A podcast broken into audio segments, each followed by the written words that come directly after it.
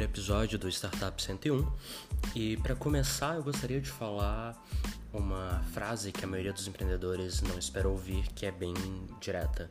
Você não deveria estar preocupado com growth nesse momento.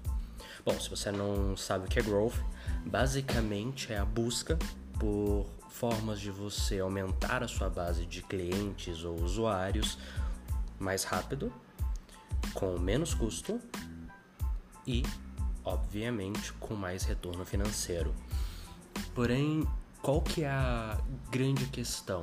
Parece ótimo, você conseguir mais clientes mais rápido, gastando menos e ganhando mais dinheiro, é o sonho de todo empreendedor. Mas pensa o seguinte: o que acontece se um cliente usa seu produto e não gosta? Pare e pensa na sua situação. Qual foi a última vez que você utilizou um produto e não gostou? Qual foi a última vez que você utilizou e odiou? E agora, com exceção de produtos onde você não tem muita opção, como bancos ou operadoras de telefone, qual foi a última vez que isso aconteceu e você continuou usando o produto ou voltou a usar esse produto depois de um tempo, se você tinha outras opções? Exatamente isso que acontece muitas vezes com empreendedores. Quando você foca em growth, você foca em atrair o máximo possível de novas pessoas para o seu negócio. Mas isso só faz sentido depois que você atinge uma coisa chamada Primary Market Fit, ou PMF. O que é Primary Market Fit? É quando você garante que a sua solução, o seu produto, o seu negócio, ele entrega aquilo que seu público realmente quer. Ou seja, as pessoas usam, ficam satisfeitas e continuam voltando e usando o seu produto de forma recorrente. Ou seja, você consegue retenção. Se você ainda não tem retenção do seu negócio, você não deveria se preocupar em growth. Porque senão é aquela velha analogia, você está tentando encher um balde que tem um furo. Faz sentido? Provavelmente não. Growth custa caro, ou seja, tempo ou dinheiro. Ah, João, mas todo mundo fala que no growth hacking você procura soluções que não custem tanto dinheiro. Ou... E é verdade. Mas qual é o grande ponto aqui? Elas não custam dinheiro, mas custam tempo, custam esforço. E se você tem recurso limitado, que é o caso de quase toda startup, você deveria aplicar os seus recursos onde você vai ter o maior retorno naquele momento. E na maioria dos casos, antes de você ter o PMF, é justamente atingindo o PMF. Ou seja, o investimento que você deveria estar fazendo neste momento não é em trazer mais clientes, é em trabalhar com os clientes que você tem naquele momento para entender como você construir uma solução cada vez melhor, cada vez mais capaz de atender as demandas, as necessidades daquele mercado, para só então pensar em growth. Ok, mas como que você mede se o seu produto tem ou não um bom market fit? Essa parte era um pouco complexa. Existem algumas formas fáceis de você medir no primeiro momento. Uma delas é o NPS, ou seja, se as pessoas estão satisfeitas ou não com o seu produto, que é basicamente você enviar um questionário para seus clientes com a pergunta que é: você recomendaria o meu produto para um amigo ou parente ou algo similar? Dá para pesquisar no Google o que é NPS. Depois eu vou fazer um podcast só sobre isso. E se as pessoas respondem, você faz uma análise do NPS, que é o Net Promoter Score. Como é que isso funciona? Um NPS ele vai de menos 100 a mais 100. Todo mundo que responder com 9 ou 10 é um promotor. Então o que, que você faz? Você pega a proporção de promotores.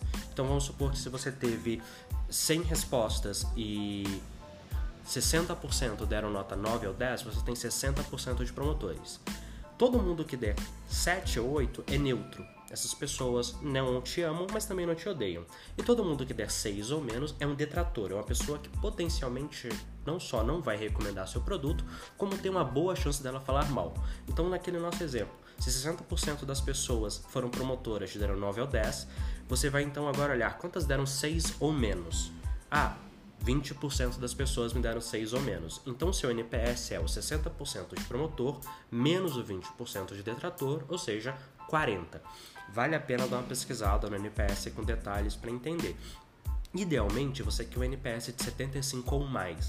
Porém, o NPS de pelo menos 40 já é um indicativo ok de que o seu produto está no caminho certo. O NPS entre 0 e 40 é um NPS ruim Quer dizer que você tem que melhorar o seu produto bastante. O NPS abaixo de zero é péssimo. Quer dizer que você tem um grande problema aí e que você com certeza não deveria estar gastando muito tempo e esforço em atrair mais clientes, porque esses clientes provavelmente não vão ficar com você.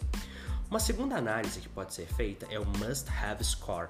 Essa análise é muito bem abordada no, nível, no livro Hacking Growth do Chanelis que é basicamente um questionário similar ao NPS, porém a pergunta é diferente. É: como você se sentiria se o meu produto deixasse de existir? De novo, vai no Google, procura o que é Must Have Score ou leia o livro Hacking Growth, que é excelente. E essa pergunta vai ter algumas respostas possíveis. A primeira resposta é: eu ficaria muito desapontado. A segunda resposta é: eu ficaria um pouco desapontado. A terceira resposta é: isso não faria diferença para mim. E a quarta resposta é: eu confesso agora que eu esqueci. Eu tô fazendo esse podcast sem edição porque senão não vou lançar, então não vou procurar isso, mas pesquisem, must have score. E qual que é a ideia? Que pelo menos 40% das respostas sejam eu ficaria muito desapontado. Então agora você já tem duas formas de medir o seu Product Market Fit. Qual que é a última forma e a melhor forma que eu vou abordar hoje é retenção. Todo produto possui uma frequência ideal de uso. O Uber seria uma frequência de pelo menos uma vez por semana. O Airbnb usa pelo menos uma vez uh, por ano as pessoas fazerem, fazerem uma reserva. Uh, o seu produto talvez seja de uso diário, por exemplo, o Facebook e o Instagram medem o uso diário dos usuários. Então você precisa entender qual é a frequência ideal de uso do seu produto. E ao longo do tempo, quantos clientes mantêm essa frequência ideal de uso? Quantos deles estão voltando e consumindo o seu produto da forma como ele deveria ser consumido? O ponto aqui é num primeiro momento, você vai ter bastante dificuldade em medir qual que é a frequência de retenção ideal, porque você ainda não tem tempo de vida o bastante para entender isso. Então, minha recomendação, eu vou fazer outro podcast sobre retenção depois, é dar uma olhada no seu NPS e no seu MHS entenda o seguinte: seus clientes estão felizes e recomendando o seu produto? Dê uma olhada na sua retenção atual, mesmo que você ainda não saiba qual é a retenção ideal. Você sente que seus clientes continuam usando o seu produto e voltando para ele cada vez mais? Se sim, ok, talvez seja o momento de pensar em growth. Se não, se você tem dúvidas se seus clientes estão realmente felizes e satisfeitos com a sua solução, se ela está gerando valor e retendo, para, não olhe para growth agora e foque no que importa, que é garantir que você tem um produto que resolve uma dor real e que retém os seus clientes. Sem retenção, nenhum negócio para em pé. Pensa nisso e até o nosso próximo podcast.